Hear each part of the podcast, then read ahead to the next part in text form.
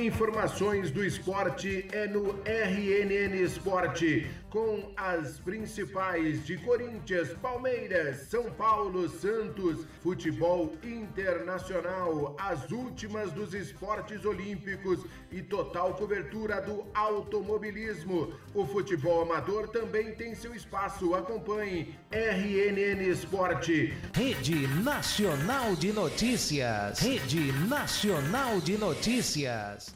Olá, amigos do esporte. O piloto Weldes Campos será o único mineiro no grid da GT Sprint Race na terceira e decisiva etapa neste final de semana no Autódromo Potenza. A pista fica em Lima Duarte, na zona da mata localizada no sudeste do estado de Minas Gerais. O Eldis e o parceiro gaúcho César Ramos comandam o GTS R11 da categoria Pro. O evento marca a estreia e a inauguração do circuito. As atividades serão iniciadas hoje com sessões extras de treinos. Já no sábado acontece a primeira corrida e no domingo as duas provas finais com definições dos campeões nas categorias Pro AM e Pro AM. A classificação da GT Sprint tem na categoria Pro Thiago Camilo e Pedro Ferro com 122 pontos. Na IM, Giovanni Zirotto com 101 pontos e na Pro M, Pedro Aiza com 142 pontos. E a Copa Truck volta às pistas também no final de semana em Potenza. A corrida vai definir os pilotos elegíveis para lutar pelo título da temporada. A grande final acontece em dezembro no Autódromo de Interlagos, em São Paulo. Serão duas corridas para as pretensões dos pilotos. Eles terão pela frente um traçado inédito. Os treinos livres começam nesta sexta-feira. No sábado, treino livre e classificação. E no domingo, warm-up às 8h40, corrida 1 às 13 horas e 30 minutos e corrida 2 às 14 horas. A classificação da Truck tem André Marques em primeiro com 213 pontos, Wellington Cirino em segundo com 209 pontos e Felipe Jafone em terceiro com 196 pontos.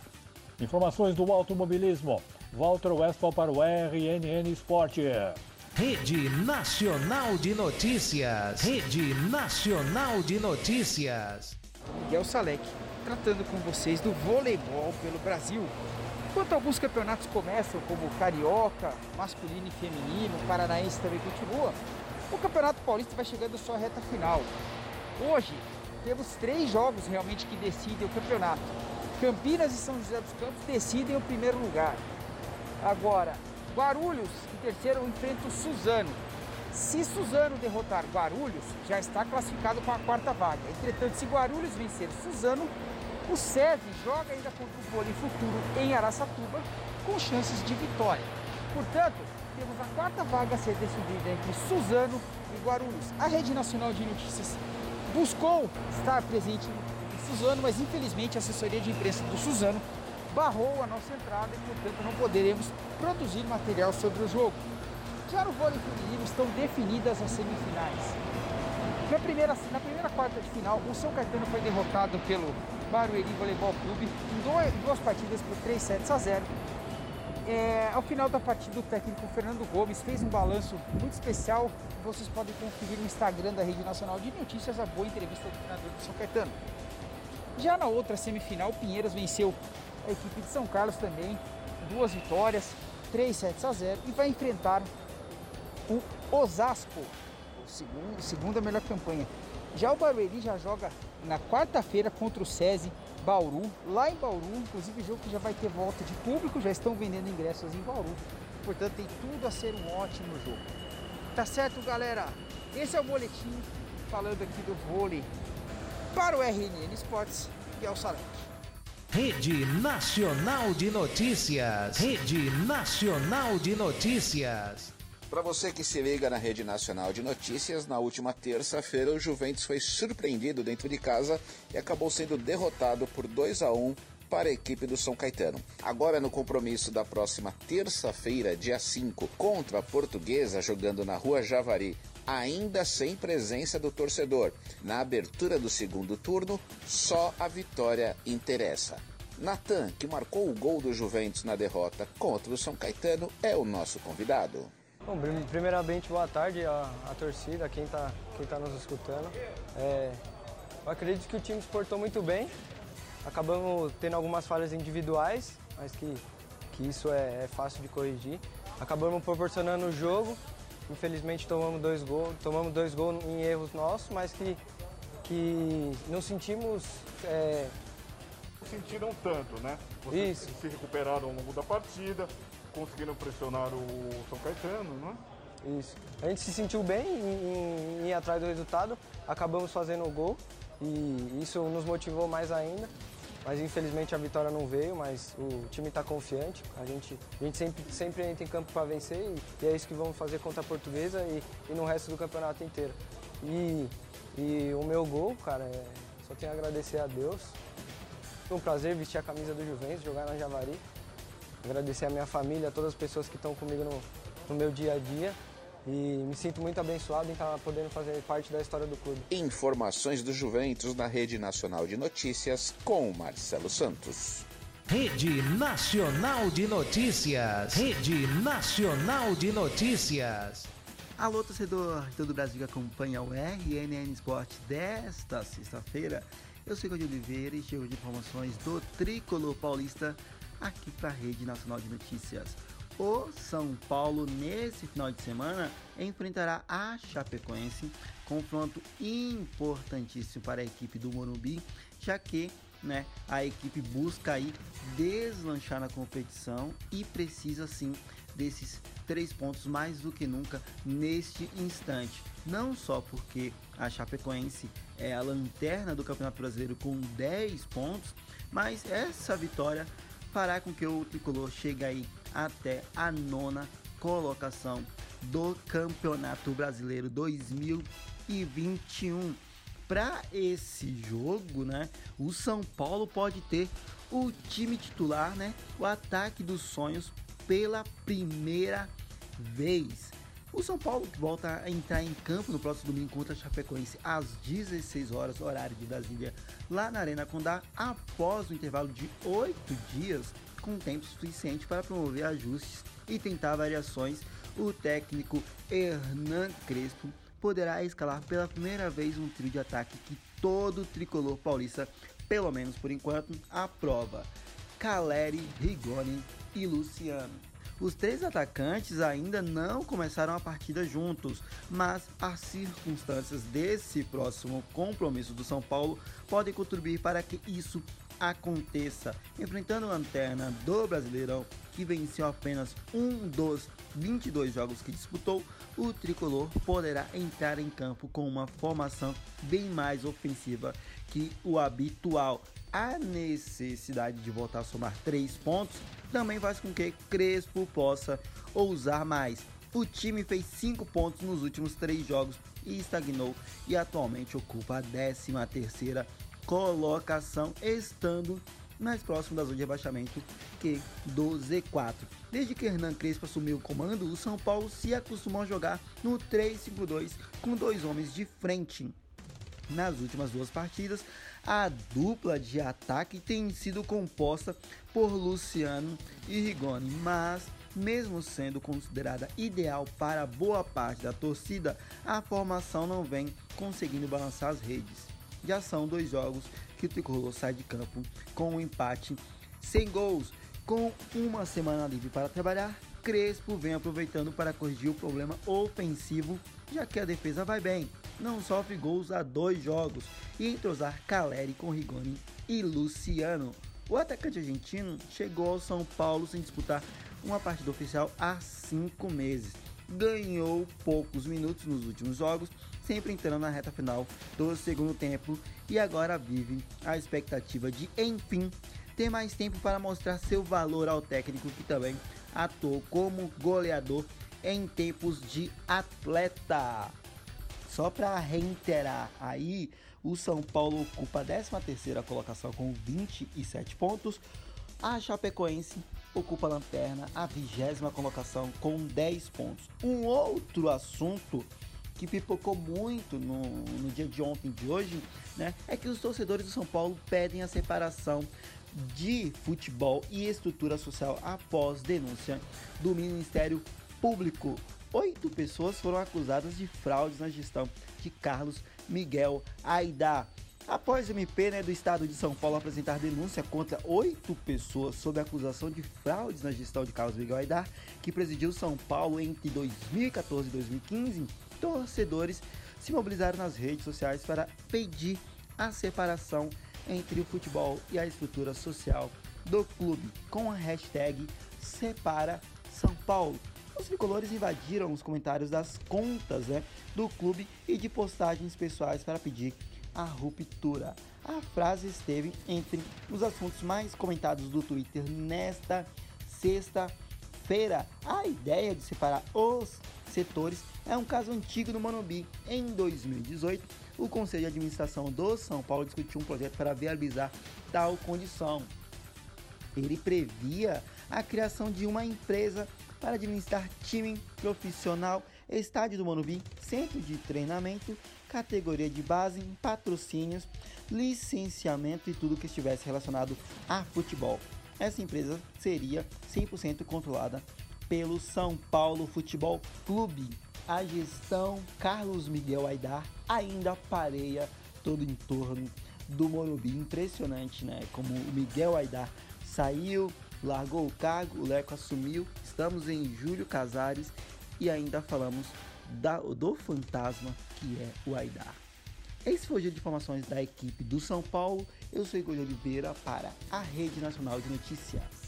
Rede Nacional de Notícias. Rede Nacional de Notícias. Salve galera da Rede Nacional de Notícias, aqui é Miguel Soleto novamente trazendo agora as informações do basquete pelo Brasil. O Campeonato Carioca se desenrola na sua disputa. No momento, Tijuca, Clube Municipal e Niterói são os três primeiros que vão se habilitar a disputar a fase final com o Flamengo, que já entra nessa fase final. Na próxima semana teremos o torneio Integração, onde o Flamengo disputará junto com a Unifacisa e a equipe do Minas Tênis Clube um torneio amistoso com vistas à preparação para o NBB 14, que começa agora no dia 23, com São Paulo e Flamengo na abertura. Já vamos agora voltar aqui para o Campeonato Paulista Masculino. Teve três jogos na, nas suas quartas de final. Ontem, às três e meia da tarde, o César Franca bateu a equipe do, do Mogi em Mogi das Cruzes, 87 a 63. Às 6 horas da tarde, num jogo muito disputado, o Bauru Basquete veio ao Parque São Jorge e bateu o Corinthians por 84 a 79. Noite glamurosa de Alex Garcia, que fez 29 pontos, conduziu o Bauru uma virada quando estava 11 pontos atrás. E no último jogo da noite, o São Paulo bateu o Rio Claro lá na Cidade Azul por 88 a 48. O, jo o jogo 2 de cada um desses playoffs será o São Paulo joga amanhã contra o Rio Claro às 11h30 da manhã. O Franca joga na, no domingo às 5h30 da tarde contra o Mogi e o Bauru joga na segunda no horário ingrato, das três e meia da tarde. Teremos outra quarta de final entre Pinheiros e Paulistano, que os, os, os jogos começam na segunda-feira, por um nobre motivo. As duas equipes são finalistas da LDB, o maior torneio de desenvolvimento e transição de base para o profissional do Brasil. O Pinheiros bateu o Minas Tênis Clube na semifinal por 84 a 63, a melhor campanha da competição média de 110 pontos por jogo o Pinheiros tem feito, né? Vale lembrar que o Pinheiros bateu o César Franca antes dessa semifinal por 120 a 50, placar impressionante, né? E o Paulistano acabou de vencer o César Franca por 73 a 65 na segunda semifinal. Vale um belo último quarto, o Paulistano estava perdendo por 3 pontos, né? Quando começou o último quarto, 48 a 51 e virou o quarto e venceu por 73 a 65. Foi um quarto de quase, foi um quarto de 25 pontos para o Paulistano. Impressionante o volume de ataque. E com isso a equipe lá da Rua Colômbia está classificada vai enfrentar a turma do Pinheiros, clássico dos Jardins, amanhã 6 horas da tarde. Estará disponível no YouTube para quem quiser acompanhar essa final. Tá certo, pessoal? Voltamos com mais informações do basquete na próxima semana, inclusive falando do Campeonato Brasileiro Sub-23 que será disputado uma etapa em Brasília. Falando de basquete para a Rede Nacional de Notícias, Miguel Salek. Rede Nacional de Notícias. Rede Nacional de Notícias. Alô, ouvintes ligados na Rede Nacional de Notícias. O Corinthians realizou ontem o penúltimo treino do CT Dr. Joaquim Grava, visando o encontro com o Red Bull Bragantino neste próximo sábado, pela 23ª rodada do Campeonato Brasileiro. Os jogadores fizeram aquecimento no campo 3 e após o campo 4 treinaram sob o comando do técnico Silvinho em atividades táticas, posicional e com bolas paradas defensivas. Por fim, um trabalho complementar com a comissão técnica. O timão que vem de vitória no derby diante da equipe do Palmeiras por dois tentos a um sexto colocado com 33 pontos. O Red Bull Bragantino, uma posição acima, tem a mesma pontuação do Corinthians, mas tem um jogo a menos. Hoje, o último treino aconteceu. Em seguida, viagem para o interior, onde o Corinthians joga nesse sábado em Bragança Paulista, às 19 horas. O jogo que poderá valer aí um lugar no G4. E na próxima terça-feira, o Corinthians enfrenta o Bahia na Neoquímica Arena às 21 horas e 30 minutos pelo Campeonato Brasileiro e terá cerca de 15 mil torcedores nas cadeiras.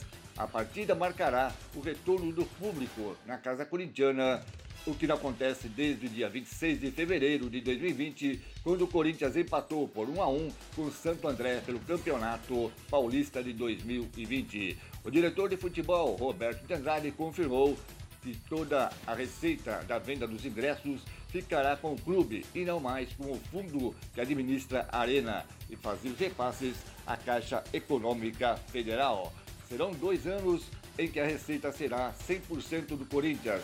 Nesses próximos jogos, 100% do clube corintiano. A princípio, o tratado com o banco era de é, iniciar os pagamentos das parcelas anuais no tempo em, dois, em novembro de 2022. Devido à pandemia, essa carência está sob discussão, podendo ser postergada para 2023. Gabriel Pereira e Edu Queiroz têm ganhado aí espaço no elenco corintiano e chamando muita atenção na comissão técnica e do técnico Silvinho, após algumas oportunidades em jogos recentes no time profissional. O Corinthians deverá não ter aí nenhuma alteração na escalação da equipe para enfrentar o Red Bull Bragantino nesse sábado, quando joga fora de casa. Gabriel, volante, segue suspenso. Cantídio agradou o técnico Silvinho contra o Palmeiras e deverá ser é, mantido no time corintiano para enfrentar a equipe do Red Bull Bragantino. Gabriel Pereira, que ganhou o lugar de Jô, e Adson está recuperando, já está recuperado, melhor dizendo, da lesão na perna esquerda, treinou ontem e deve ir para o jogo no sábado. Após 40 dias já ser recuperado aí, tanto que Adson e o GP são canhotos e jogam pelas beiradas e agradam bastante ao treinador Silvinho. O Corinthians deverá enfrentar o Bragantino, Red Bull Bragantino, com Cássio no gol, Fagner, João Vitor, Gil, Fábio Santos, Cantídio, Renato Augusto, Juliano, William Gabriel Pereira e Roger Guedes. Time do Corinthians prontinho para enfrentar a equipe do Red Bull Bragantino neste sábado, 19 horas, em Bragança Paulista. Devanir Soli, o narrador de todas as torcidas e as principais notícias do Corinthians para a Rede Nacional de Notícias. Rede Nacional de Notícias. Rede Nacional de Notícias. Alô, alô, para você que se liga no RNN Esporte, eu, Júlio Gotardo, trazendo as informações do Santos Futebol Clube. Mês de outubro, 1 de outubro, até a chamada já começou diferente. O mês tá começando, mas o ano está acabando, né? Acaba daqui a pouquinho, dois meses para acabar o ano, gente. E foi um ano aí de diversas partidas, diversas, é, diversos jogos, diversos momentos, né? E pro Peixe não foi muito bom, é verdade, né? Porque acabou sendo eliminado da fase de grupos da Libertadores, quase foi rebaixado no Campeonato Paulista até a última rodada ali, lutando para não cair. Na Sul-Americana também não obteve sucesso, é, enfim, assim como na Copa do Brasil também eliminado para o Atlético Paranaense. E agora o que resta realmente, o único objetivo, a única missão é o Carilli evitar o que seria a primeira queda. O torcedor do Santos fala com orgulho isso, né? São três torcidas apenas do Brasil que falam com orgulho isso. Eu nunca fui rebaixado para nenhuma divisão em qualquer campeonato aqui no Brasil. E é, entre eles é o Santos, outro é o São Paulo e outro é o Flamengo. E a próxima rodada do Peixe, adivinha contra quem será? Tricolor Paulista, no estádio do Morumbi, próxima quinta-feira, semana que vem. Isso porque o Santos e Fluminense que ia ter nesse final de semana foi adiado. Para quê? Para contar com a presença de público. Lembrando agora, dia 4 de outubro, aqui na região de São Paulo, poderá ter o retorno da torcida 30% de capacidade. É, então para isso o Santos aí quer que tenha é, a torcida alvinegra lá na Vila Belmiro, então por isso foi adiada esta partida contra o Fluminense. E aí tem mais tempo ainda para treinar os Piratas do Carilli para o clássico de quinta-feira contra o São Paulo, que querendo ou não ali é um concorrente direto. O tricolor paulista sim deu uma acalmada, deu uma tranquilizada na situação ali do Z4, aquele fantasma do rebaixamento, mas ainda assim tem uma possibilidade ainda assim tá ali lutando, vamos dizer assim, quatro pontos à frente acima ali do Bahia, né? Que é o primeiro time que está dentro do Z4, enquanto o Santos está um ponto só acima do Bahia. Então, para essa partida contra o São Paulo é aquela coisa, é clássico. É sanção, é um clássico de gigante, é um clássico de gigante. Dois times, como eu disse, que nunca caiu de divisão nacional e dois times aí de muitos títulos, é, nomes, ídolos e tudo mais, né? É um dos maiores clássicos do nosso país. E, e aquela coisa, o Carilli, por exemplo, ainda. O time com o Carilli ainda não fez nenhum gol. Não venceu, logicamente, não fez nenhum gol, não venceu também, né? Mas é um clássico. É final de campeonato. O clássico é tratado como final de campeonato. Se vence, e vence ainda jogando bem, ah, o Carilli já é o melhor técnico do mundo. Mesma situação de São Paulo o Crespo, que começou muito bem no Campeonato Paulista, depois perdeu ali um pouco de seus créditos com a torcida, né? Mas uma vitória boa contra o Santos também coloca ele lá em cima. Então é isso. Os dois times aí se preparando vão ter tempo aí para treinar para este clássico para fazer um bom espetáculo pelo Campeonato Brasileiro. Eu, Júlio Gotardo, nesta sexta-feira, dia 1 de outubro, sextou eu para a Rede Nacional de Notícias. Até a próxima. Rede Nacional de Notícias. Rede Nacional de Notícias. Notícias do Palmeiras neste 1 de outubro, sexta-feira. O Alviverde que treinou nesta manhã na academia de futebol, preparando-se para o jogo contra o Juventude domingo às 6h15 da tarde no Allianz Parque pelo Campeonato Brasileiro, partida que terá transmissão da Rede Nacional de Notícias diretamente da Arena Palmeirense. Marcos Rocha, substituído no segundo tempo da semifinal da Libertadores contra o Atlético Mineiro, passou por exames e teve constatada uma lesão na coxa direita. O prazo para retorno não foi divulgado, mas a contusão foi de grau baixo. O lateral direito ficou sob os cuidados do Núcleo de Saúde e Performance nesta manhã, enquanto Abel Ferreira comandou atividades técnicas no gramado. Depois de um trabalho de cruzamentos e finalizações, ele separou o grupo em dois times com 12 jogadores para aperfeiçoar fundamentos e conceitos de jogo. O português comandará mais uma atividade neste sábado, a última antes do confronto pela 23ª rodada do Campeonato Brasileiro, e num clima bom, Afinal, a equipe se classificou para a final da Copa Libertadores após aquele empate dramático em 1 a 1 contra o Atlético Mineiro. Mike, que passou por uma artroscopia no joelho direito, é um desfalque certo, assim como Patrick de Paula, suspenso. Abel Ferreira ainda não esboçou a equipe, mas caso decida manter a base que jogou contra o Galo, a possível escalação para o confronto tem o Everton, Gabriel Menino, Luan, Gustavo Gomes, Renan e Piquerez, Felipe Melo, Danilo e Rafael Veiga, Dudu e Rony. Com 38 pontos em 21 rodadas, o Palmeiras é o vice-líder do Brasileirão e está a 8 pontos do Atlético Mineiro, primeiro colocado. E aí, será que dá tempo para conquistar ainda o título nacional? Vamos acompanhar aí nas próximas semanas. Informações do Verdão aqui na Rede Nacional de Notícias comigo, Márcio Donizete. Informações do esporte é no RNN Esporte, com as principais de Corinthians, Palmeiras, São Paulo, Santos, futebol internacional, as últimas dos esportes olímpicos e total cobertura do automobilismo. O futebol amador também tem seu espaço. Acompanhe RNN Esporte. Rede Nacional de Notícias. Rede Nacional de Notícias.